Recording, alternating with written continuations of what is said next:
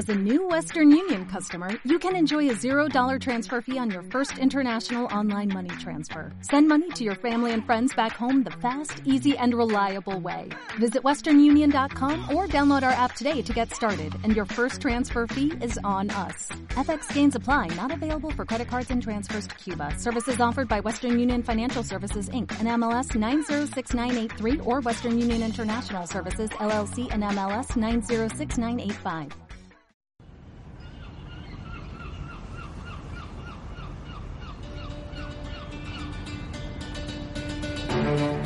El agua moja, el cielo es azul, las mujeres tienen secretos. ¿A quién le importa? No hay penitencia lo bastante dura para mí. ¿Es mejor ser temido o respetado? Y yo digo, ¿por qué no ambas cosas? Sesión de tarde. Por mí puedes quedarte sin hablarme si lo deseas, pero nuestras sesiones no empezarán hasta que decidas hablar conmigo. No tengo nada que decir. El cine en Onda Vasca. Podría arreglarlo para que te dejaran entrar, si eso te apetece. ¿Verla antes del estreno? Sesión de tarde con Ainzane Juaristi. ¿Y si no la encuentro? Es fácil. La tiene al lado.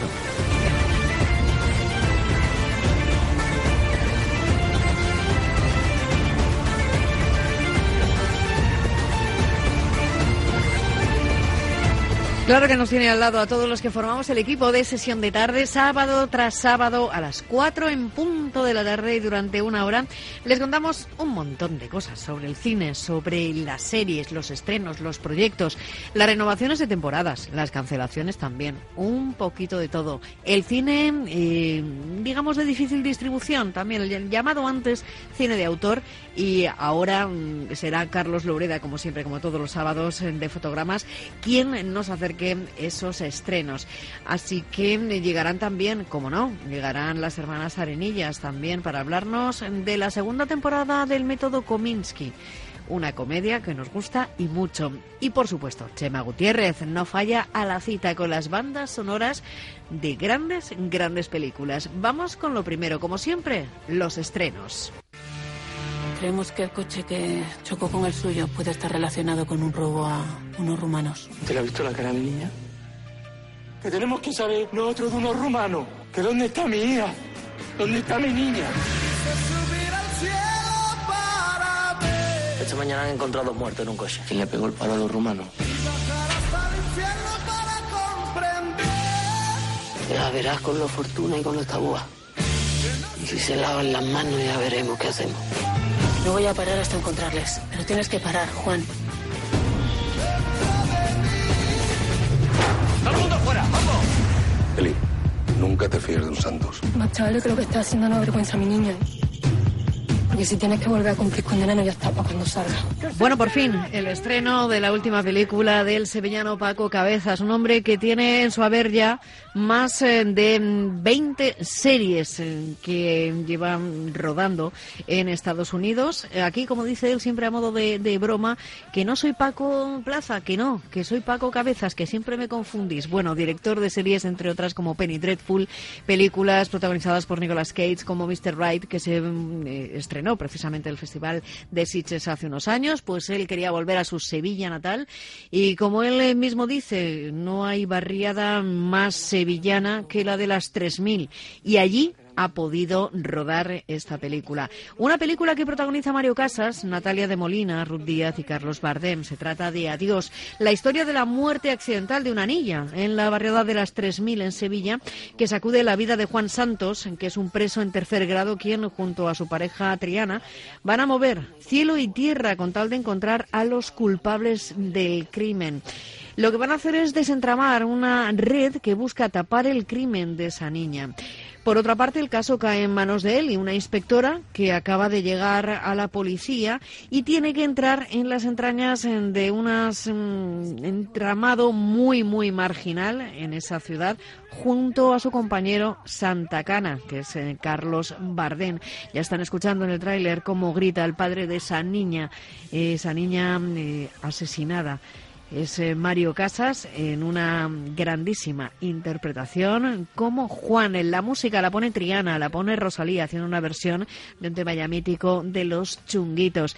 Adiós, ese thriller que dirige Paco Cabezas, encantado y como dice él, y muy pesado en redes sociales. Hasta ayer mismo, hasta el día del estreno. Ya lo decía, si queréis me bloqueáis, pero hasta que se estrene la peli voy a dar mucho la paliza en las redes para que vayáis a verla. Bueno, pues adiós es uno de los estrenos. Quien fue a Sevilla perdió su silla. ¿Te sientes huérfano? Huérfano de casa, de piscina. Es la primera vez que estoy en paro. ¿Cuántos tienes? ¿50 o 60? Ah, no, muchos menos. Ah, pues aparentas más. ¿No tienes familia por la zona? Vengo a ver a mi hermana y a mi sobrinita. Sobrino. Hugo, te he hablado de tu tío Alex, vago, idiota y feo. Sí. Es él. Te recuperarás, campeón. La regla en esta casa es tú ensucias, tú limpias. Vamos a averiguar cómo se puede ser un French lover. Vamos en una comedia francesa en el que vamos a intentar encontrar la receta para ser feliz y rico sin trabajar. ¿Cómo lo ha conseguido el protagonista, Alex, siendo un gigolo? Pero después de 25 años de vida en común con Denise, Alex, el gigolo, es despedido de la noche a la mañana. Se queda en la calle. Tiene que ir a casa de su hermana, junto a su sobrino de 10 años. Y solo piensa en otra cosa. No sabe vivir de otra manera que encontrando a una rica heredera, enamorándola y viviendo del cuento. Así que sin hogar, alejado de la buena vida a la que estaba acostumbrado, tiene que volver a casa. Una relación fraternal bastante, bastante complicada, pero parece ser que tiene ya en su punto de mira alguna viuda adinerada con quien seguir viviendo del cuento, como sen un French lover. Encuentra a quienes te llaman. Quizá tengan respuestas. Yo voy contigo. Ana, no. Perdona, pero escalé las montañas del norte, sobreviví a un corazón congelado y te salvé de mi exnovio, así que te acompaño. Es normal. ¿Dónde estamos? ¿Cómo habéis entrado? La bruma se nos abrió. Imposible. ¿Dónde aprendiste a hacer magia? Bueno, ¿cuántos eh, niños, niñas y mayores también estábamos esperando esa segunda eh, de Frozen, en donde las hermanas Elsa y Anna pues sigan viviendo aventuras. Elsa, ya saben, ese personaje mágico y de un atractivo irresistible. Y Ana, ese personaje perfecto de cuento de hadas, decidida y optimista a prueba de todo. ¿Y qué decir de ese muñeco de nieve, de ese Olaf, que gracias a la magia de Elsa disfruta de lo que él más quería, disfrutar del verano? Nuevas aventuras en Frozen 2, uno de los grandes taquillazos para este fin de semana. El público en España siempre ha tenido un grandísimo interés por películas Documentales. documentales. Sí, esto es un documental. Es que lo del cine yo estaba predestinada. Yo voy al cine desde los tres años. No sabía si quería ser detective privado o actriz. Yo no quería ser actriz, yo lo que quería era ser cantante. Y lo de actor fue una pura casualidad. Yo me crié en una sala de cine. Yo estaba absolutamente enamorado de Marisol. Yo no he visto una tía más guapa en mi vida. ¿Tú qué vas a ser de mayor? Enfermera y sevillana. Creyó que yo era un superactor, de método, no sé qué. ¿No eres de método? Con Alex me lo he pasado de puta madre. Te juegas un poco la vida. ¿Qué tal fue la relación con tu padre de la escritura de guion? A gritos. ¿Por qué te encargaba a ti los guiones? Porque llevaba gafas yo. El cine me ha ayudado a ser, primero persona, no, me ha hecho un hombre. El cine es la profesión más bonita que puede haber. Y encima algunas veces te pagan. Bueno, desde luego, eh, si hay historias del cine, se reducen y se resumen, mejor dicho, en este documental. Es un documental en el que a lo largo de dos horas eh, sus directores, Ana Pérez Lorente y Antonio Resines, que es también el narrador, eh, entrevistan a compañeros de la profesión. Ya han escuchado la voz de Ana Belén, que no quería ser actriz, ella quería ser cantante. O la de Carmen Maura, lo bien que se lo ha pasado rodando con Alex de la Iglesia. O Verónica Forqué, que ella en principio quería ser actriz y quería ser sevillana. Ahí es nada, son grandes recuerdos que aparecen sobre las historias de nuestro cine en ese documental en el que mm, a lo largo de dos horitas ¿eh? será eh, gracias a Antonio Resines que nos va llevando de una historia a otra en la que vamos a ir mm, conociendo testimonios de directores, de actores, de productores con anécdotas, con imágenes de otras épocas y componen entre todos eso, una gran historia, la del cine. El niño no está en la casa, ha desaparecido. ¿Cuándo pueda volver a buscarte? Ya le advertí que no era de fiar. Doy 50 pesetas al que lo encuentre o dé alguna pista. A ese niño lo quiero vivo y sin un arañazo, ¿está claro? Aunque tengamos que recorrer España de punta a punta. Si te están siguiendo, me van a seguir a mí. Y a mí no me gusta que me sigan. ¿Puedes andar? Creo que sí. Pues andando. Intemperie es el título de esta película, de este thriller que dirige Benito Zambrano. En eh, su reparto, Luis Tosar, él es el pastor, Luis Callejo es el capataz y Jaime López el niño. Está ambientada en la posguerra española. Cuenta la historia de dos personas que huyen y que quieren dejar atrás su pasado, un niño y un pastor. Es la adaptación de la primera novela del escritor Jesús Carrasco, Intemperie. Es la historia de una amistad entre un niño que emprende un viaje a través del desierto huyendo de ese capataz de su pueblo, ese que pone como recompensa 50 pesetas a cualquiera que sepa dónde está el niño o dé alguna pista. Y la historia de un pastor que hace tiempo que vive al margen de la sociedad, un pastor interpretado por Luis Tosar. La última película de Benito Zambrano se llama Intemperie. subir al cielo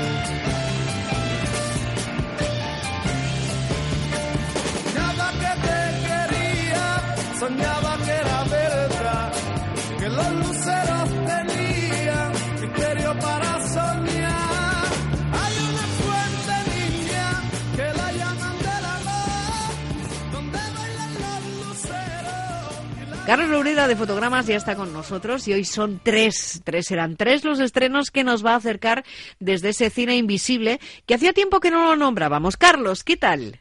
Muy bien, muy bien. Tenemos hoy de todo. Tres, como dices tú, tres mosqueteros para darnos eh, una batalla magistral cinematográfica este fin de semana. Bueno, comenzamos por una coproducción. Una coproducción entre Argentina, Brasil y Chile. Si te parece, vamos a escuchar el tráiler. El título, Araña. Gerardo va a escapar. Y va a venir por nosotros. Si tú quieres, yo puedo recomendar que se quede en el psiquiátrico. Bueno, pero ¿quién, ¿quién le va a sacar en cara un pecadillo de juventud que pasó hace cuántos mil, mil años atrás? Por favor. Creo que tengo bien ganado el derecho a vivir en paz y sin miedo. Misóginos de mierda.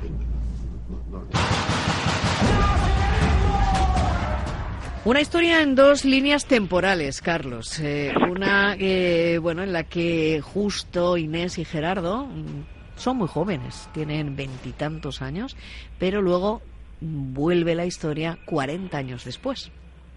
Exactamente.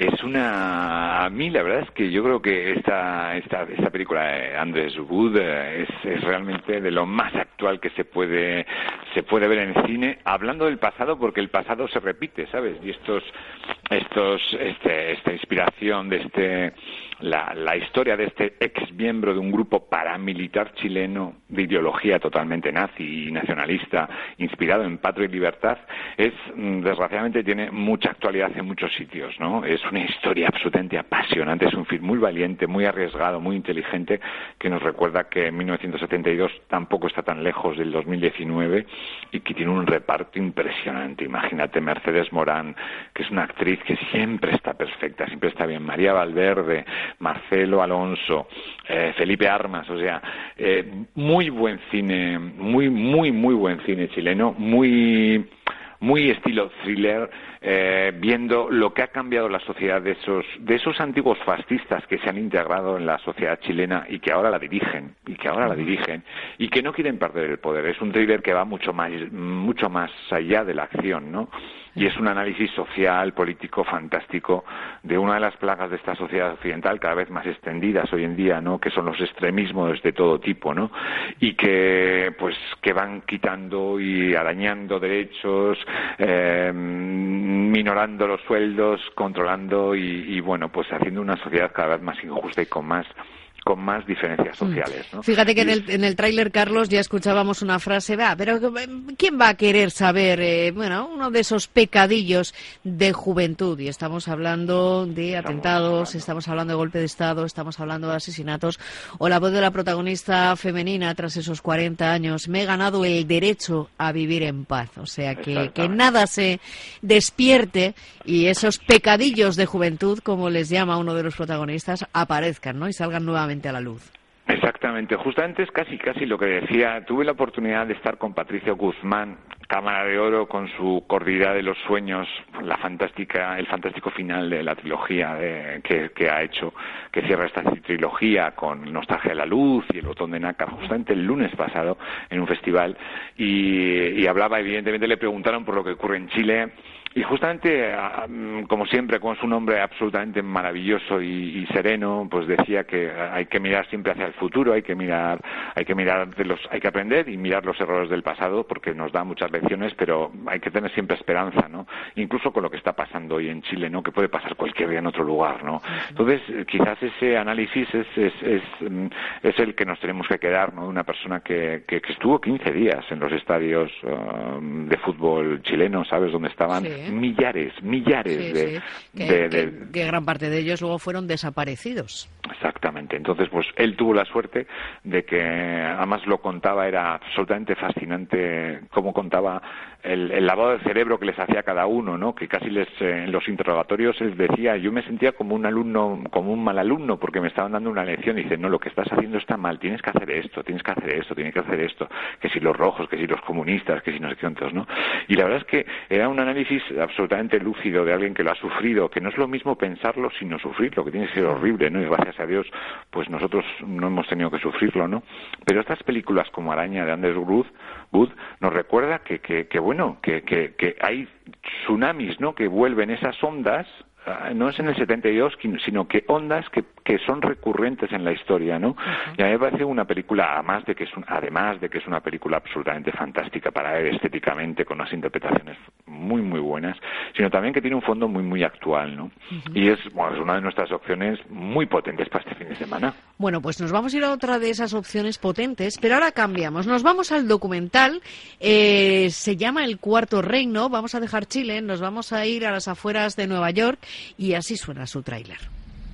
Desde hace años circula científicos y entusiastas la idea de que nuestro mundo no es real. Hay quienes sugieren que vivimos en una simulación controlados por otros seres, como si fuéramos parte de un experimento. De hecho, algunos científicos aseguran que el mismísimo universo podría ser un holograma.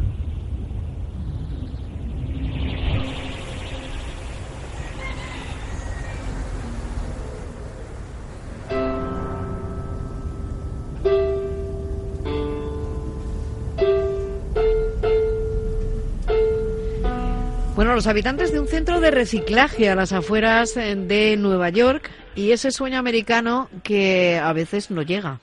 No, ese sueño que es más a veces una pesadilla, ¿no? Es lo bueno que tiene la realidad y el documental actual es español, que es muy muy comprometido, ¿no? Y la verdad es que está muy bien porque pasamos del tema anterior al, tema de la solidaridad, ¿no? Cómo se comporta la sociedad con las personas que no tienen tantos medios o tantos recursos, ¿no? Es una maravilla lo que han hecho Adán Aliaga y Alex Lore porque mm, tras el exitazo de su corto homónimo, eh, homónimo que estuvo pues nominado en los, en los Goyas en el 2017 han hecho por fin este documental que desarrolla la idea de este cuarto reino, ¿no? Que es una es, visualmente es muy bonito, poderosamente mm, con un sentido que es muy fuerte, muy potente, narrativo y la verdad es que es un talento para crear unas imágenes que la verdad es que se, se quedan en la retina del espectador, ¿no? Y mezcla tres líneas, como tres líneas argumentales, ¿no? La primera es pues esa América, como decías decías tú, del gran hermano, ¿no? Que siempre está omnipresente con la televisión y que justamente habla de esos, de esas de, pues de esas historias de los extraterrestres, ¿no? Con lo de siempre, ¿no? Opio para el pueblo, ¿no? Luego está otra línea argumental que es eh, el funcionamiento diario de este centro que intenta crear una coexistencia, de dar pues un espacio y una voz y un, y un techo seamos un techo y, un, y, un, plato, vamos a decir techo y comida, ¿no? Para unas personas sin recursos y también y luego por último el recorrido personal de alguno de ellos, ¿no? Pues un mexicano que intenta superar sus problemas con el alcohol, un guatemalteco que, que, que, que, crea unas gafas muy especiales con los que transforma la realidad, es muy curioso.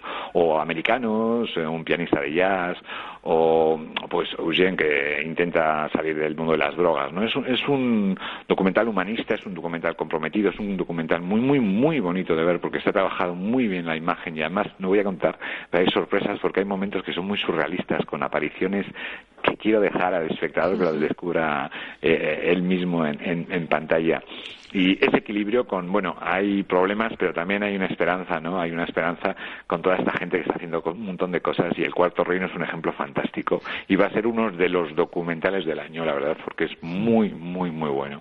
Bueno, y la tercera opción, ¿eh? que les hemos dicho al comienzo de este espacio, que eran tres, tres opciones. Eh, vamos a hablar de Los Miserables, pero nada que ver con Víctor Hugo, porque esto, mmm, nada, absolutamente nada que ver. Una producción francesa que suena así. Hago un llamamiento a vuestro espíritu de equipo, a la cohesión. Sin cohesión no hay equipo. Y sin equipo estamos solos. Has elegido un buen equipo, colega. Control policial.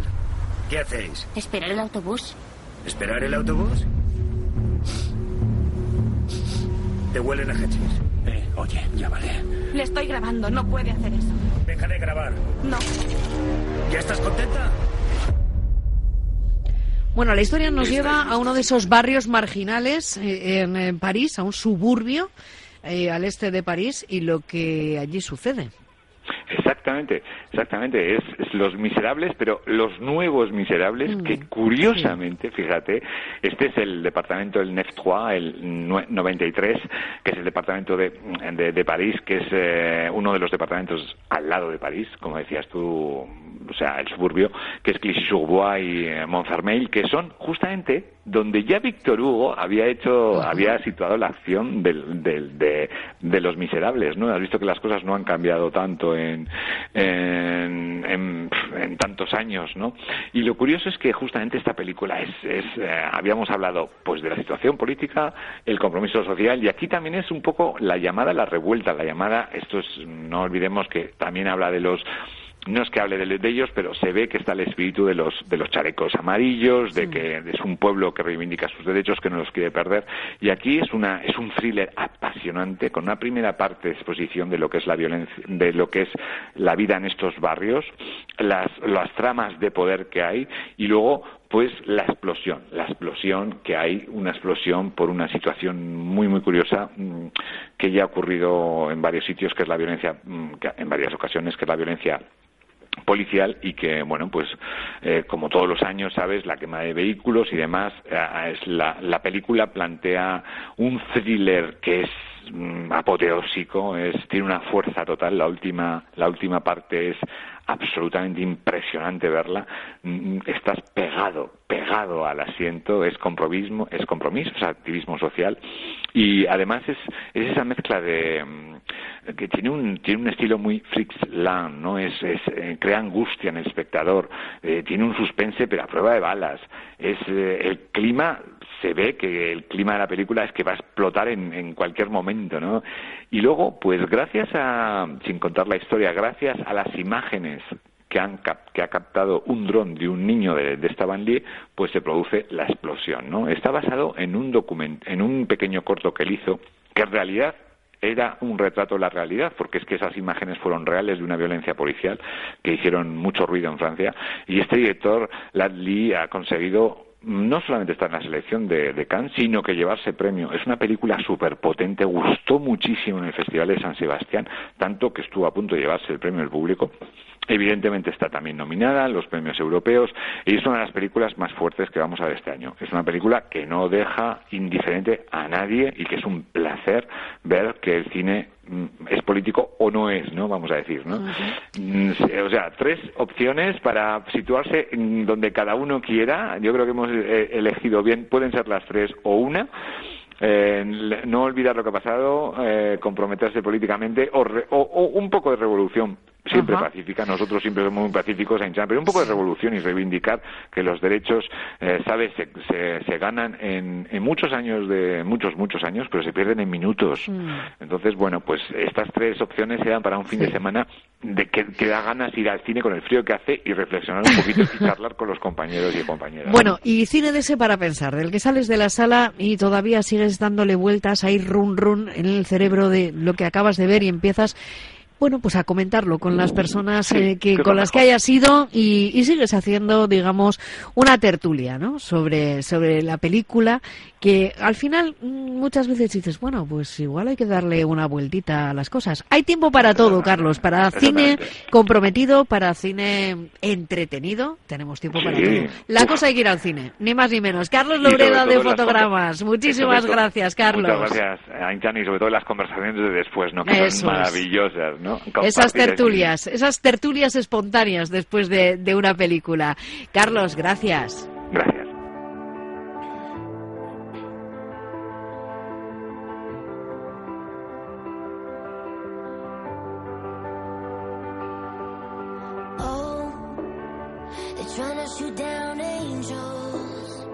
Trying to pull their wings off so they can't fly. And oh, but she's so brave though, just like a tornado. She's taking us by storm. You can't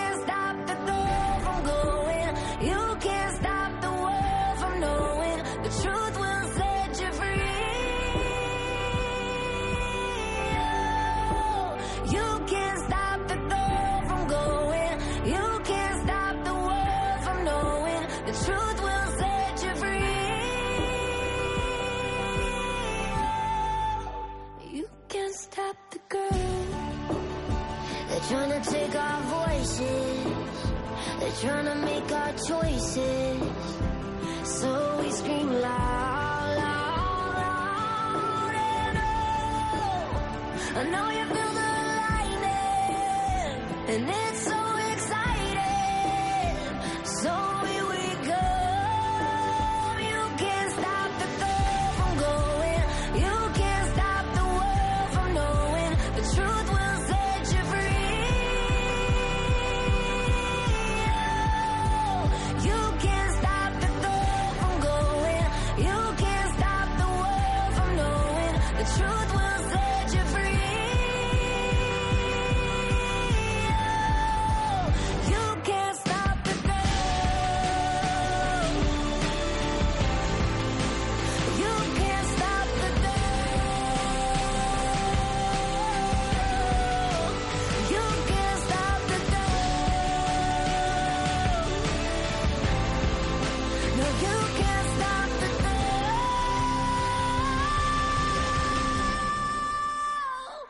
Sesión de tarde. El cine en Onda Vasca. La resistencia es la única fuerza que existe entre nosotros y los visitantes. ¿Sabes lo que significa, no? Pon dos Red Bull, es hora de sacar a Mario del armario. ¿Qué quieres decir con cómo? ¡Rachel! ¿No lo veis? ¡Rachel!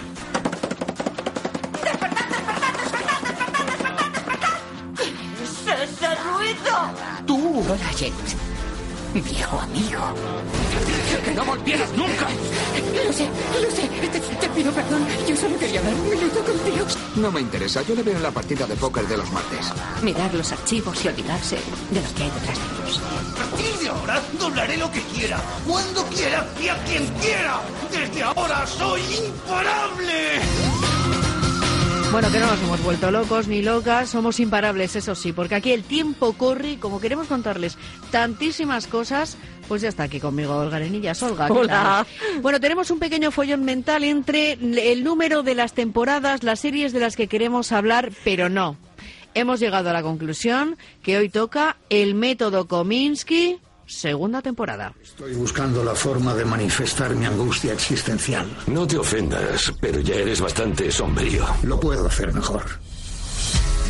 ¿Es el cuarto funeral al que voy este mes? A nuestra edad se le llama vida social. ¿Norman? ¿Madeline? Madeline y yo salimos antes de Eileen. Es un milagro que ninguno saliera herido. ¿Pero qué dice? Siempre me daban tirones en algún que otro músculo. vaya, vaya, qué funeral. Papá, estoy saliendo con alguien. Es mayor que yo. A ver, ¿diez años? Tu edad, más o menos. Hola, soy Marty. ¿Será verdad, Mindy? ¿Sabes qué? Tenéis muchísimas cosas en común. Claro, los dos nos hemos librado del apoyo. Porque se ha librado, ¿no? Hola, papi. Alguien más cenará con nosotros. Que hace poco hemos reconectado. No sabéis lo feliz que estoy de que os hayáis reencontrado. Lo siento, no Bueno, puedo nos hacerlo. hemos reencontrado con Alan Arkin y también con Michael Douglas en esta segunda del método Kominsky. A mí la primera ya me pareció maravillosa. Las frases, los guiones de esta serie me parecían buenísimos. Y en esta segunda temporada eh, yo no tenía muy claro por dónde iban a tirar. Y a mí, a mí me pareció una es maravilla. que lo bueno es que la segunda temporada ya no tienen que establecer nada de la, en- como en la primera un poco los personajes, las relaciones entre ellos. Aquí directamente siguen como se según terminó, o sea, no ha pasado tiempo además, sino que sigue avanzando una línea temporal natural. Y a mí, yo es que me he reído aún más que en la primera. Porque estábamos comentándolo antes de empezar. Es que Alan Arkin, ¿dónde está la estatua ya para Alan Arkin, por favor? O sea, mm, creo que no hay suficientes premios para darle. O sea, es maravillosa esta temporada. Ocho episodios ligeros de, de duración para los que no les guste más que media hora. Y además, con una aparición Jane Seymour. Maravillosa. Sí, sí. Que La doctora Quinn, La ¿te doctora Quinn, de la doctora la Quinn, los que la tenían perdida. Bueno, pues una Jane Seymour maravillosa, maravillosa, que además eh, redondea ese cast de la tercera edad, ¿no? Porque tenemos aquí a, a Michael Douglas y a Alan Arkin con sus problemas de personas mayores, pero además es como la comedia clásica. Yo creo que es lo que destacaría siempre del método Kominsky es comedia clásica y además dirigida a un público mayor por decirlo por el rango de edad, pero que bueno, que lo puede ver cualquiera. Y las personas que tenemos cuarenta y tantos, pues a mí me encanta. Pero es que les- las frases, los guiones, las, las crisis de- del personaje de Alan Arkin, que es esa acidez, esa ironía, porque es el que pone el punto ese irónico para contrarrestar a ese Michael Douglas cuya mm, existencia no quiere no quiere darse cuenta de la edad que tiene aunque ya en esta temporada sí, Sí, con todos los achaques y todo lo que ello conlleva esa hija que que está ahí, que dirige la, la academia de, de interpretación y que le prese- no vamos a hacer, que yo creo que a estas alturas todo el mundo la ha visto, porque no creo que haya nadie que vayamos a revelarle nada. De hecho, en el tráiler sale ese novio que es de la edad de Michael Douglas. Es maravilloso, además, el, el- el actor que es Paul Reiner. Es como, mm, no sé, es maravilloso. Comparten absolutamente todo. Sí, cuando Es, se eh, por una parte, Esa padre, cena es brutal. Por otra parte, eh, la pareja de su hija, pero claro, acaban por arrinconarle a ella Sí. en una celebración, en una cena, porque tienen más en común ellos dos, porque vivieron Woodstock y aquello une mucho y, y todo ese tipo de cosas y esos porros que se fumaban en, en aquellos años de juventud.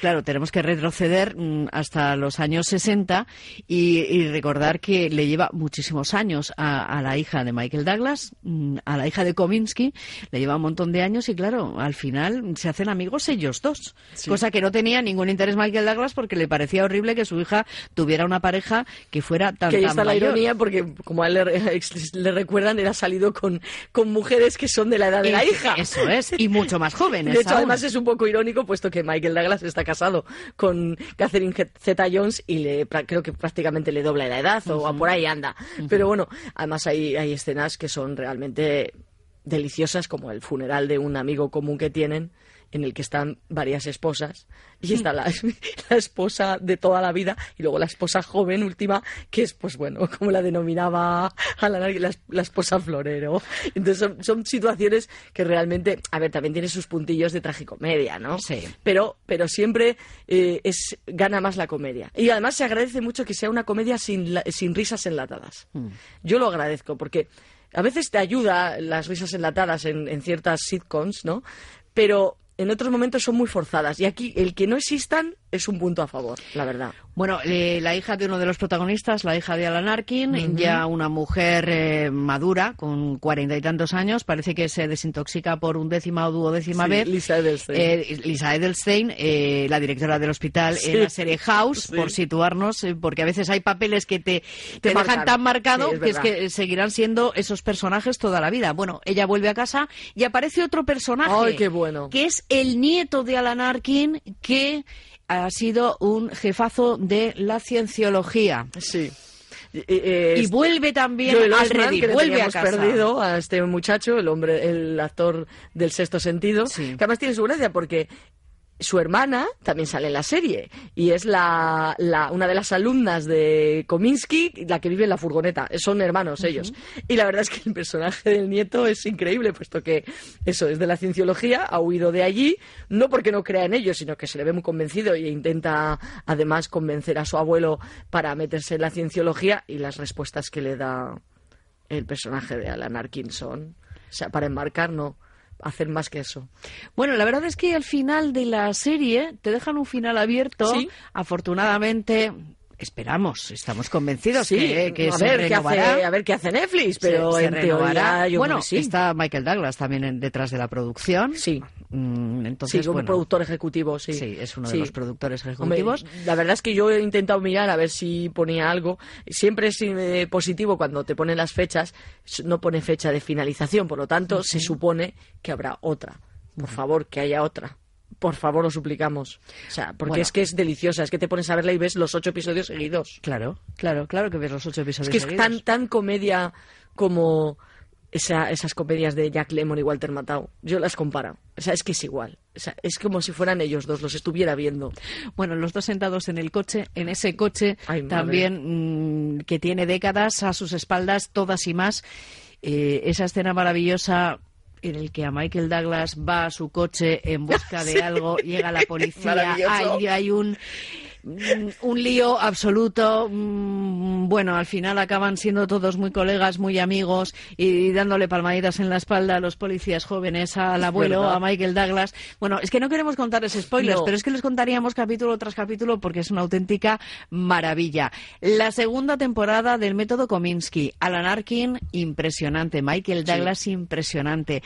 Y las, em, digamos, incorporaciones ya y el mayor peso específico del resto de personajes, la hija de Sí, el nieto, historia. que acaba de llegar también a escena, sabíamos que era de la cienciología, pero era un ente Sí, ahí no, nunca se- que sobrevolaba, sí. pero no conocíamos nada más que se la recomendamos, que se ve muy rapidito, son ocho capítulos de 23, 24 minutos y que es eh, auténtica comedia, como dice Olga, de las clásicas, de las buenas, buenas. Bueno, después de esta recomendación, eh, tenemos, ¿qué ha pasado esta semana? Por ejemplo, La Peste, segunda temporada. Ya también eh, la tenemos al completo en Movistar Series. Eh, The Crown. Segunda, eh, tercera temporada. Tercera. Ya te digo yo que andamos con un lío Es que entre segundas, terceras, cuartas. The Crown con una Olivia Colman Maravillosa, maravillosa, sí. pero todavía como no la hemos terminado de ver, prometemos que volveremos para Sí, ca- capítulo aparte. para, para hablar de ella y para ver qué nos ha parecido, porque cambiaban ya con Tobias Menzies, Sí. también como el Duque de Edimburgo, Sí. iban cambiando Elena Bonham Carter Carter, como Margarita, la, la sí. princesa Margarita. Todo va cambiando, el tiempo ha ido pasando, Sí. ya la reina Isabel es una reina ya madura y vamos viendo sucesos importantes dentro de ese reinado. Los fans, de, por ejemplo, de Holly Hunter, que sepan que se ha unido a Ted Danson en la nueva comedia de la NBC, que no tiene un título. Es una comedia sobre con tintes políticos en los que Ted Danson hace de un multimillonario que se presenta alcalde, y, pero por las razones equivocadas. Y luego tendrá que lidiar con el hecho de a ver qué es realmente lo que él cree, los problemas que surgen con los con el, las- el staff, eh, con las, los Con trabajadores de allí, con el personal de allí y eh, con los coyotes. Ese es el resumen que nos ha dado la NBC. Pero bueno, oye. Y luego también eh, fans de vikingos.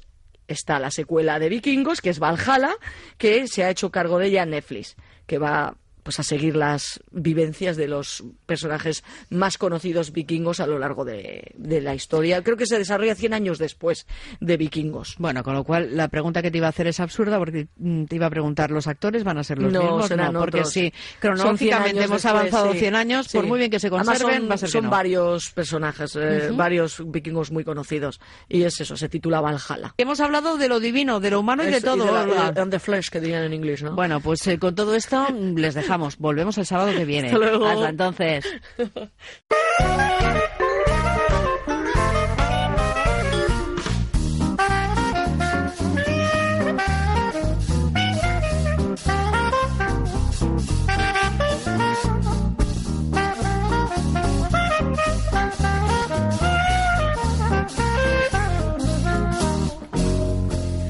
El swing recibimos a Chema Gutiérrez. ¿Qué tal, Chema? Arracha León. Muy bien, Arracha León, Ainchan, encantado, una vez más, una semana Bueno, más. Una semana más y nos queda poquito para poder ver eh, la película de El Irlandés, para poder verla En Netflix. en Netflix. Sí, porque en los cines va a ser que no. Eso es, en los cines aquí va a ser que no.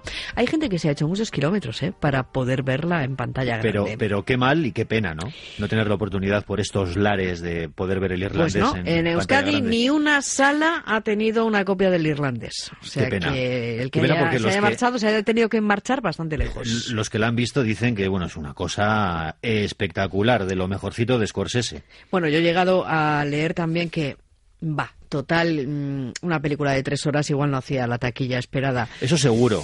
Pero, Eso. No, pero ver, bueno, pero eso aparte de, aparte de, Pero, eh, eh, no es Frozen, no te va a hacer un taquillazo, No. Pero es que había muchísima expectación por esta película. Sí. Llevamos dos años dando vueltas a The Irishman. Además es un proyecto larguísimamente acariciado por Scorsese. O sea, ha sido eterno. El próximamente, próximamente era ya, vamos, como un Claro, mantra. eh, muchos eh, se han preguntado o se preguntaron cuando salió la idea del proyecto que se iba por fin a realizar que cómo era que Scorsese hacía una película producida por Netflix, el que es muy cinéfilo, de, de pro, Claro. defensor de la sala de Mm. cine, y Scorsese lo ha dejado muy claro en todas las entrevistas que le han preguntado eso, porque Netflix ha sido la única que le ha puesto la pasta sobre la mesa para hacer Claro, la película. primero eh, empezó la producción, creo que con Paramount, Sí. pero cuando superó los 100 millones de, de euros y se pasó a 150 millones de euros. Dijeron que hasta ¿eh? aquí hemos llegado, ¿no? Dijeron, mira, ya no te damos más chines, por muy escorsese que seas, pero llega el señor Netflix Claro. y dice, pues yo sí, yo te pongo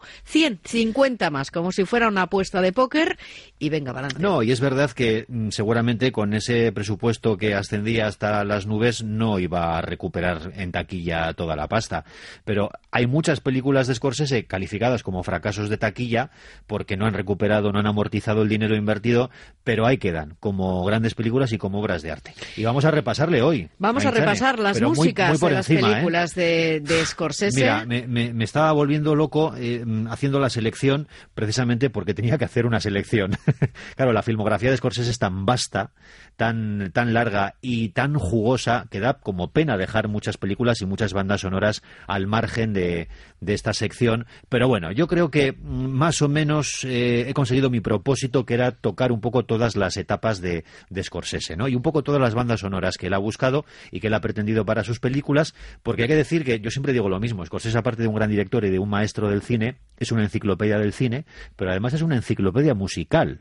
Scorsese es un gran melómano y se nota muchísimo en las bandas sonoras de, de sus películas en las que cuenta con eh, música original del compositor contratado de turno, cuenta también con eh, muchas canciones pop rock y bueno, de todo, ¿eh? porque en sus películas de gángsters también hay mucho rollo crooner, mucho rollo swing, como vamos a ir viendo. Pero para empezar el repaso tenemos que empezar por su primera película considerada importante, que es Malas Calles, de 1973. Ahí estaba ya con sus habituales colaboradores y amiguetes que ha recuperado para el irlandés Robert De Niro y Harvey Keitel. Malas Calles empezaba, sus títulos de crédito empezaban con este clásico de las Ronettes, Be My Baby.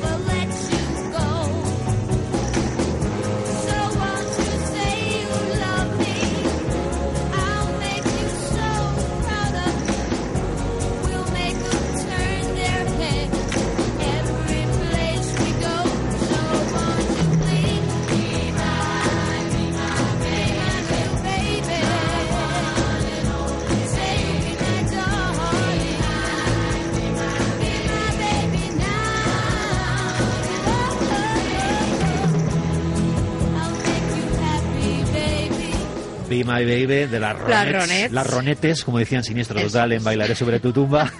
Es verdad, las ronetes. Un clásico producido por Phil Spector y ahí vemos el característico muro de sonido de, de este productor musical, ¿no? Con mucha orquestación, con eh, muchos arreglos también de percusión, ahí se notan como panderetas, castañuelas, todos los arreglos que adornaba en sus canciones Phil Spector y por los que era conocido, el Bueno, muro de sonido. En esta también eh, hay música de los Rolling Stones, Sí. bueno, que es un grupo al que Scorsese adora. Bueno, de hecho, en la melomanía de Scorsese ha hecho, mm, no los tocamos en este repaso porque es imposible hablar de todo, pero ha hecho muchos documentales Sí, de, sí, de sí, grupos sí. de rock. Shine Light es el Shine último Light de los Rolling Stones, hizo otro de, de Bob Dylan, creo que era, ¿no? Direction. Home. Sí, sí, sí, también. Y en los 70, el primer documental de grupo de rock que hizo fue El último vals del grupo The Band, que era la banda de acompañamiento de, de Bob Dylan en su etapa eléctrica, claro. Em, eh, por cierto, pregunta de examen, venga, a ver si, a ver si la aciertas. Así, ta, a bote pronto. ¿En qué otra película, por encuadrarla un poco más, de los años 80, muy famosa, también se empieza con el Be My Baby en los títulos de crédito? Pues a bote pronto te digo que no lo sé. Fíjate tú, así sin Mm, que, pensar. que- que tuvo mucho éxito en los 80, así de rollo baile y tal. Y empezaban los créditos con Be My Baby de las Ronettes. Rollo baile. Tic tac, tic tac, tic tac, tic tac. Pues ahora mismo. Mira, nos lo dice Alberto. Dirty Dancing.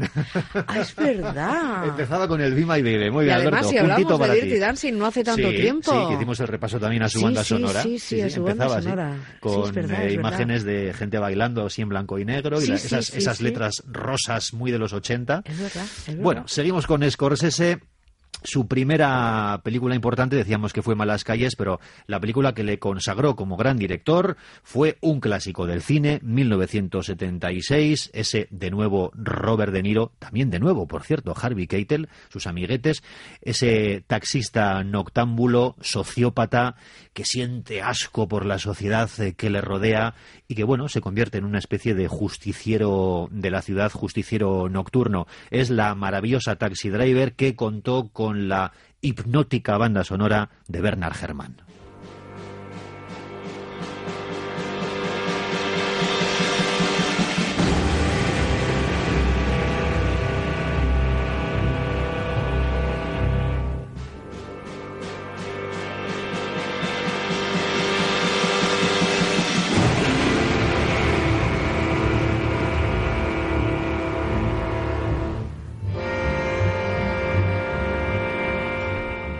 Es una banda sonora que hipnotiza, que encandila a Bernard Herrmann. Fue su última composición. De hecho, cuando terminó de grabar la banda sonora, el día de Nochebuena de 1976, 24 de diciembre, murió Bernard Herrmann.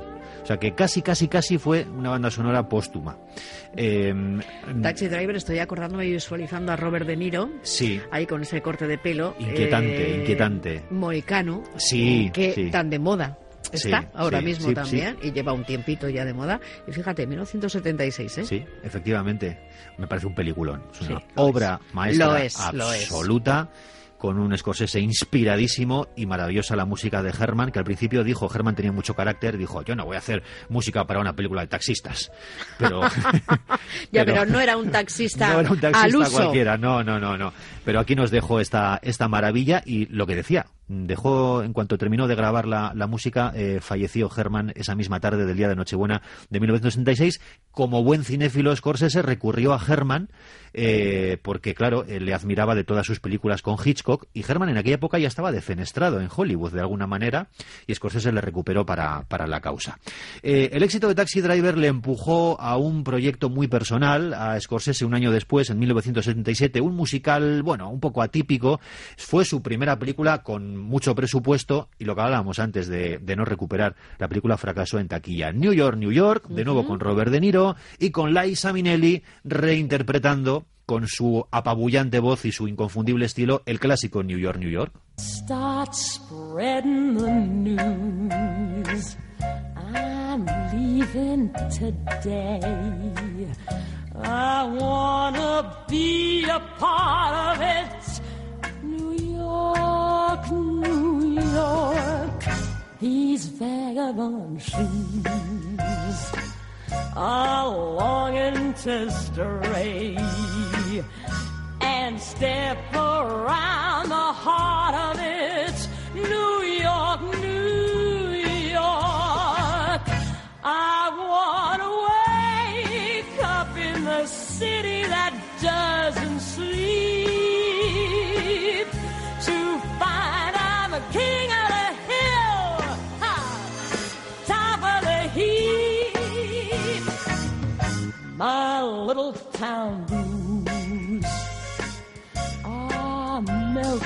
Que estábamos comentando que igual nos quedamos con Judy Garland. Eh, a mí me gusta. que la Minelli está muy bien, ¿eh? Muy bien, Ojo. maravillosa, maravillosa. Y Frank Sinatra cantando a New York, New York también es maravilloso. Pero Mm. Hombre, yo le prefiero. Judy ¿eh? Garland Sí. A mí es una de las voces que más me gusta. Tenía una textura en su voz, eh, no sé, más, no sé, a mí me llega más. Mm. Pero Liza Minnelli Es quizá es más recargada cantando, mm, da más rollo show, más Broadway, pero bueno, eh, también está muy bien. Sí, sí, Eh, sí. Fíjate si era mitómano Scorsese. Bueno, esta es una época en lo personal muy oscura para Scorsese. Eh, enlazó varios fracasos en taquilla, aunque sus películas artísticamente eran muy buenas, pero no recuperaba la pasta. Era adicto a la cocaína. Eh, y en- eh, bueno, de hecho en esta época se lió con Liza Minnelli, ambos estaban casados con sus respectivas, Respectivas parejas, no casados entre ellos. Eh, era, era muy mitómano y claro, para él me imagino que liarse con Liza Minnelli, la hija de Vincente Minnelli y de Judy Garland, era la, la, la releche. De hecho, poco después se casó, esta vez sí se casó, con Isabella Rossellini, hija de Roberto Rossellini, Rossellini. que era Scorsese, un, un gran amante del cine neorrealista italiano, y de Ingrid Bergman. ¿no? Ahí está también su, su mitomanía llevada incluso a lo a lo personal. personal, efectivamente. Bueno, hablábamos que en esta época enlazó varios fracasos eh, comerciales. Toro Salvaje es una joya de película, pero no tuvo, no hizo pasta en los cines. Eh, el Rey de la Comedia, de nuevo con De Niro y, y recuperando a Jerry Lewis, eh, también fue un fracaso. Por cierto, poca gente ha caído en la cuenta de los muchos, de, los, de las millones de personas que han ido en más a ver Joker al cine, que el personaje de De Niro en la de Joker recupera de alguna manera el personaje que hizo en El Rey de la Comedia, que es una peli que casi, casi nadie conoce, bueno, menos los fans de Scorsese, Mm. pero el espectador medio, vamos a decir, casi nadie conoce recuerda de Scorsese y es una peli a, a reivindicar. ¿Cuándo empezó a levantar cabeza Scorsese y a recuperar dinero? Pues cuando le ofrecieron un proyecto muy pequeñito, considerada para muchos una película menor, y que a mí me encanta, porque a mí las películas menores de Scorsese me encantan, eh, volvió a Nueva York, volvió a las eh, calles en las que él se mueve como pez en el agua, en este caso se fue al Soho, y ahí nos eh, contó las agobiantes desventuras de un yuppie de los 80 metido en no pocos problemas en un vecindario entre unos vecinos a cada cual más bizarro. La película era After Hours, aquí conocida como Joque Noche, Noche. porque cogieron una línea de diálogo del personaje que decía Joque Noche. A mí, por cierto, es un subgénero que me encanta. Algún día tenemos que hacer un repaso. Las películas que suceden en una noche. En una noche. Me Es que a este pobre hombre, a este protagonista, le pasa pasa de todo, absolutamente de todo. Va una, además, va a una rapidez porque es que no ha salido de un problema y está metido en otro. otro. y hasta en un tercero. En un bucle. Y es, es es muy agobiante. Es como el día de la marmota, Sí, sí, pero en versión desgracia tras desgracia a lo largo de una noche. A mí me gusta muchísimo. Eh, A mí me gusta peli. muchísimo esta peli y él mismo reconoce, Scorsese, que empezó a levantar el vuelo con, con Joque Noche, que tenía una banda sonora original de Howard Shore, eh, músico, compositor de bandas sonoras que ha colaborado mucho con Scorsese, por ejemplo, en La invención de Hugo, en Infiltrados, pero eh, además era una banda sonora que eh, al ritmo del tic-tac de un reloj, así también como muy agobiante. Agobiante, sí, pero sí, la sí. película empezaba y terminaba con la Sinfonía en Re mayor de Mozart, porque hay que decir también que Scorsese en muchas ocasiones recurre a la música clásica.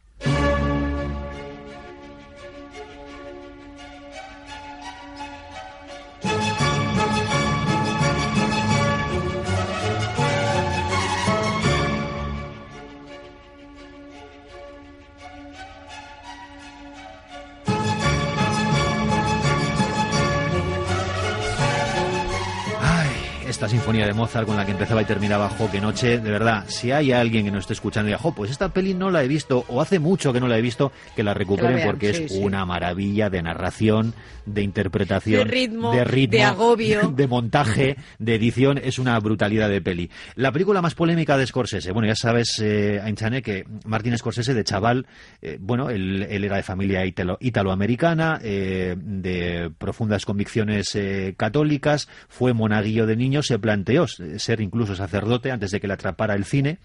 Eh, de hecho, el cine le atrapó porque él era asmático, era un chaval de bilucho asmático y bueno, se metía a la sala, como no podía hacer grandes cosas en la calle, pues se metía a las salas de cine a ver películas y ahí en- en- encontró su verdadera afición y vocación. Pero eh, él siempre ha tenido unas profundas convicciones religiosas, católicas, eh, cristianas, pero él también, cuando esas convicciones las ha trasladado al cine, las ha llevado desde un punto de vista del conflicto interno que él mismo siente y que sienten sus personajes. Fue una película muy polémica, ya sabes que estamos hablando de la última La tentación de Cristo. tentación de Cristo. Para mí es otra de sus obras culmen, por mucho que haya gente que diga que Scorsese solo vale cuando habla de gángsters, eso es una falacia. Estaba inspiradísimo en esta película, Willem Dafoe está brutal, Harvey Keitel de nuevo haciendo de Judas Iscariote, David Bowie en un pequeño papelito haciendo de Poncio Pilatos, Mm. y la banda sonora, jo, qué banda sonora, Peter Gabriel, mezclando pop y música folclórica de, bueno, pues de, de- esa zona de Oriente Medio. Eh, este tema es un temazo, que luego, por cierto, usó en sus programas de televisión Jesús Quintero, y Peter Gabriel recuperó un instrumento armenio muy antiguo que se llama el duduk, y bueno, y suena tal que así.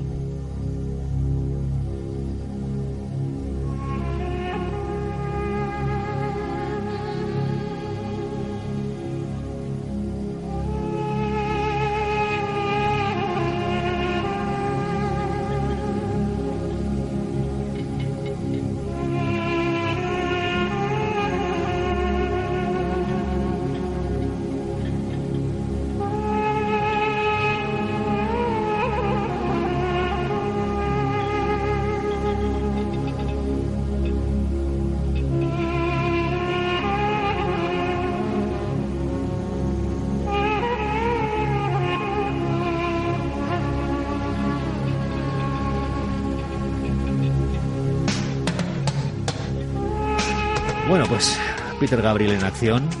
Tú eres muy de Peter Gabriel, ¿no? Muy de Peter Ya Gabriel. sabía yo. Muy, muy, muy de Peter Gabriel. ¿De Peter Gabriel o de sí. Génesis? De Peter Gabriel. De Peter Gabriel, y con Génesis, sin Génesis, bien, bien. eh, Más de Phil Collins también bien. Pero más Génesis con Peter Gabriel que con. Phil Collins. Vale, vale. Sí. Es que como te conozco. Bueno, vamos a tener que hacer otro capítulo Venga. otro día porque se Rapidito. está, está yendo ya el tiempo. Rapidito, en los 90 recuperó el cine de gángsters, uno de los nuestros, Casino, pero me quedo con el remake estupendo que hizo de un clásico del cine eh, del thriller, que era El Cabo del Terror, el remake El Cabo del Miedo, volvió a recuperar la banda sonora de su admirado Bernard Herrmann, en esta ocasión para el remake con Nick Nolte y Robert De Niro, de nuevo De Niro, el, arreglada la partitura original de Herrmann por Elmer Bernstein, El Cabo del Miedo.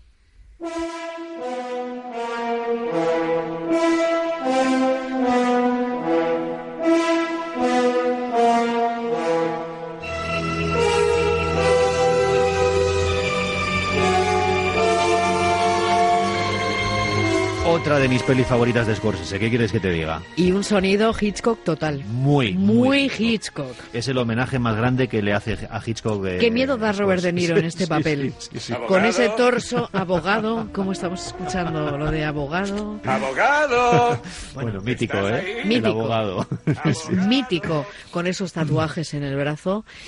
sí. Esa cara de psicópata absoluto es maravillosa. Fíjate, ya sé que tenemos poco tiempo, pero volviendo a la cinefilia de Scorsese, los protagonistas de la peli original eran Gregory Peck y Robert, Robert Mitchum. Mitchum. Peck era el bueno, Mitchum el malo, y en esta peli les recuperó para pequeños papeles a Gregory Peck, no haciendo de malo, pero haciendo de, bueno, de, de canalla, de abogado canallita de, de Robert De Niro, y a Mitchum en el papel, en un papel secundario de bueno, haciendo de un policía, pero les llamó también para para la ocasión. Eh, terminamos, bueno, es que da para mucho en su última etapa, aunque ahora ha vuelto a trabajar con De Niro en su última etapa. El De Niro de Scorsese ha sido Leonardo DiCaprio, ¿no? Mm. Que ha hecho muchas pelis con él. Nos vamos a quedar con la película por la que por fin Scorsese, después de muchos años y muchas nominaciones, consiguió su ansiado Oscar, que fue Infiltrados, otro remake. La gente decía, ah, es que es un remake. Bueno, ¿y qué? No pasa nada, la película está Si está muy bien, pues ya está. es un policíaco estupendo, con un DiCaprio brutal, eh, con Matt Damon muy bien, Jack Nicholson pues sobreactuando en su línea, Eh, en haciendo su de línea, sí mismo. haciendo de sí mismo. Y claro, eh, eh, nunca cuentan a Infiltrados como cine de gángsters, pero lo es, es de mafia, Mm. pero en vez de italoamericana, mafia irlandesa, ¿no? Eh, una maravilla este mm, ¿cómo es la canción? Eh, I'm going es algo así como me voy a Boston algo así pero es del grupo punk estadounidense Dropkick Murphys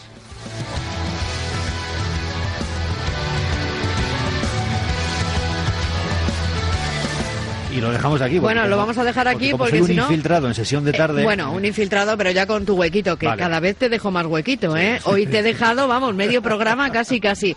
Scorsese ha sido nuestro homenajeado, las bandas sonoras de algunas de sus películas, y como siempre, ¿quién nos las trae? Pues Chema Gutiérrez, que se lleva aquí la palma en eso de la cinefilia. La palma de oro. Y de oro, efectivamente. Chema, gracias.